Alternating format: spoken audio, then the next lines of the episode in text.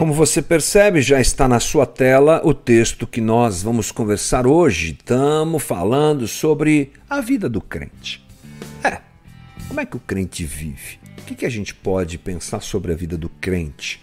Estamos andando em cima das palavras de Jesus. Ah, coisa boa! Tem uma banda que tem uma música que diz assim: As tuas palavras que alimentam. É, depois você ouve afinadíssimo lá que vale mais a pena. Hum, as palavras de Jesus. O que é que Jesus diz em Mateus 5,13? Vocês são o sal da terra. Ora, se o sal vier a ser insípido, como lhe restaurar o sabor? Para nada mais presta senão para ser lançado fora e ser pisado pelos homens. Palavras fortes de Jesus, como sempre, ou como frequentemente nós encontramos no texto bíblico e que nos desafiam. Lembre-se, nós já lemos as bem-aventuranças, conversamos sobre as bem-aventuranças. Convido você a checar isso no nosso canal, nas gravações que temos aí no canal. Mas e agora? O que acontece a partir de agora? A partir de agora, Jesus começa a falar sobre uh, o que acontece com alguém que se dispõe a ser discípulo dele, seu discípulo? O que é que vai acontecer com aquele que diz assim: Ok, entendi quem você é, agora eu sei que você é aquele que me conecta com Deus. Agora eu entendi que eu só posso ter paz com Deus através de você, Jesus, através do Senhor Jesus. Então eu quero me tornar seu discípulo. Agora que eu entendi que Deus, como diz Paulo, estava em Cristo reconciliando Deus e os homens. Uau, entendi, agora eu quero. Então tá. Diante dessa realidade, ele está falando para uma audiência que muitos identificam Jesus como Messias, outros não, outros ainda não e vão identificá-lo mais à frente. É, é esse tipo de plateia para quem Jesus diz e para quem Jesus se dirige, ele não chama esse pessoal para uma acomodação. Ele não chama esse pessoal para, então beleza, gente, vamos ali fazer um piquenique. Não, ele convida esse pessoal, ele desafia, melhor dizendo, esse pessoal, ele convoca esse pessoal para mudar o mundo. É, não é louco isso? Uma pessoa que surge no interior de Israel, numa região remota de Israel e que aparece com um discurso meio diferente e que convida as pessoas que vão se identificando com esse discurso, discurso a fazerem uma revolução. Isso é muito comum, principalmente para aquela época. Os revolucionários estavam sempre por ali. Por quê? Porque o Império Romano era o grande comandante de toda aquela região e onde há opressão, a rebeldia. A resposta à opressão frequentemente é a rebeldia. Jesus está chamando seus discípulos e encaminhando seus discípulos para uma revolução, mas não como aquela que eles estão acostumados a presenciar. Líderes que aparecem e dizem: Venham comigo, vamos dar conta de tudo isso daqui, vamos expulsar esses romanos aqui. Eles sabem que a coisa não funciona assim. Mas a pressão é muito grande, a opressão é muito grande, a tristeza da vida é muito grande, a dureza da vida para essas pessoas é muito grande. E quando aparece alguém querendo chamá-los para a revolução, eles estão dispostos a ir. Jesus também faz isso, mas de um jeito diferente. Não pela força, não pela imposição das armas, não por um viés político e ideológico, mas pela transformação do seu próprio caráter e do seu jeito de ser, uma revolução é, que está diante dos discípulos de Jesus. É o famoso reino de Deus que chega a gente conversou um pouquinho ontem sobre isso lá na Casa da Rocha Guarulhos. É o reino de Deus que chega. É o reino de Deus que se apresenta, sendo esse reino incompatível com o reino dos homens. No reino de Deus, os discípulos de Jesus dão a outra face, enquanto no reino dos homens o que manda é a vingança. No reino de Deus, a máxima é distribua, divida. No reino dos homens é acumule e guarde para si. No reino de Deus, uh, o valor é dobre-se diante do outro, se diminua, porque assim é que você se tornará grande. No reino dos homens, não. Pise, passe por cima. É esse tipo de postura diferente que Jesus quer que os seus discípulos tenham e que gerará a revolução que ele quer fazer. E ele foi bem sucedido nisso? Ah, será que a gente concorda nisso? Claro. Dois mil anos se passaram e eu estou aqui. E você está aí como prova viva de que a revolução proposta por Jesus aconteceu. O plano de Deus se concretizou em Cristo e ele trouxe até nós o reino de Deus.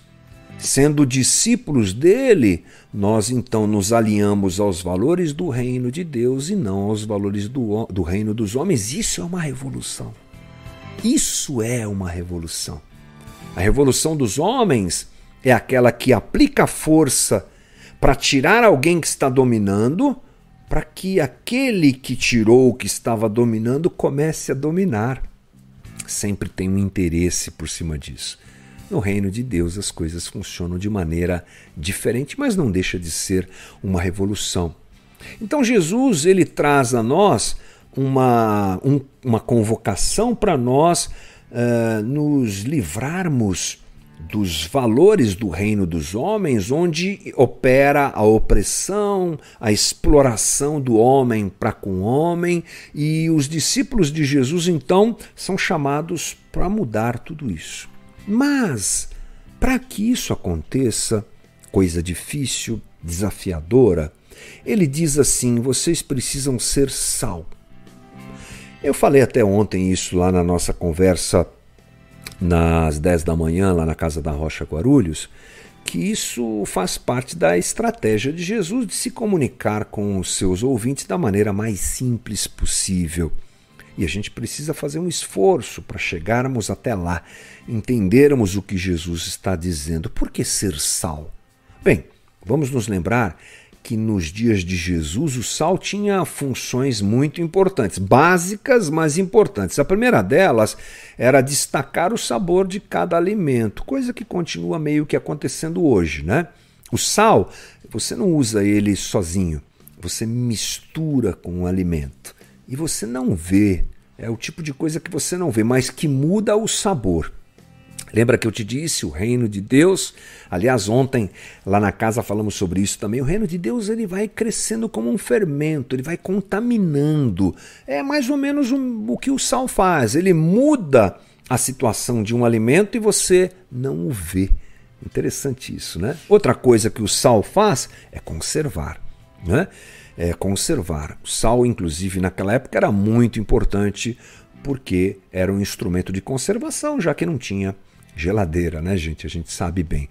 Bom, por que, que Jesus usa a figura de linguagem do sal por essas coisas que já nos dão uma ideia sobre reino de Deus, sobre postura do discípulo, mas porque é uma imagem muito conhecida pelos judeus. Uh, Deus faz uma aliança com Israel que a gente pode chamar de uma aliança de preservação. Não é? Uma aliança que livra as coisas vivas da corrupção e da putrefação. Então, o sal na cultura semítica, na cultura hebraica, judaica, é um símbolo de incorruptibilidade. Opa! É, lembra que eu disse agora há pouco? O sal é um instrumento de preservação, então.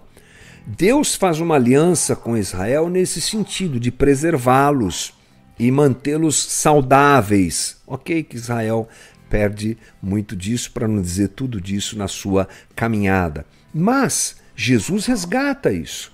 E aqueles que querem participar dessa revolução proposta e que é, é nós somos convidados convidados a participar precisam ser como o sal da terra. Ou, se você preferir, Jesus não está buscando gente forte, rica, preparada, capacitada. Sabe quem Jesus está procurando? Gente incorruptível. É. Que a partir do encontro que tem com Jesus assume uma postura de vida, entende o Evangelho, abraça o Evangelho e diz: é isso.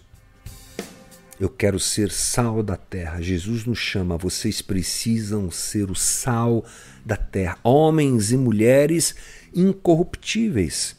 Jesus diz uma coisa muito interessante, ele usa o termo insípido. Você lembra que eu li isso aqui? Depois você lê na tua Bíblia aí com calma, uh, Mateus 5,12. Se se tornar insípido não é uma palavra muito comum para gente, troque insípido por sem sabor. Se o sal perdeu o sabor, serve para quê, gente? Para nada. É, você já respondeu aí, né? O sal sem sabor não serve para nada. Essa palavra insípido no grego moraino quer dizer perder a capacidade, ficar louco, perder o raciocínio. Acredita? Se tornar tolo, agir tolamente, provar que é tolo. Ou seja, quando a gente perde o sabor, a gente enlouquece. A gente perdeu e se perdeu na corrupção. Jesus diz: Olha, discípulos meus não podem enlouquecer, não podem se perder, não podem se tornar corruptíveis, não podem perder o sabor, porque senão para nada servirão. O sal sem sabor representa esses que de alguma maneira, talvez por covardia, por medo, talvez por fraqueza, talvez por um coração enganoso, se deixou diante da opressão se tornar também opressor.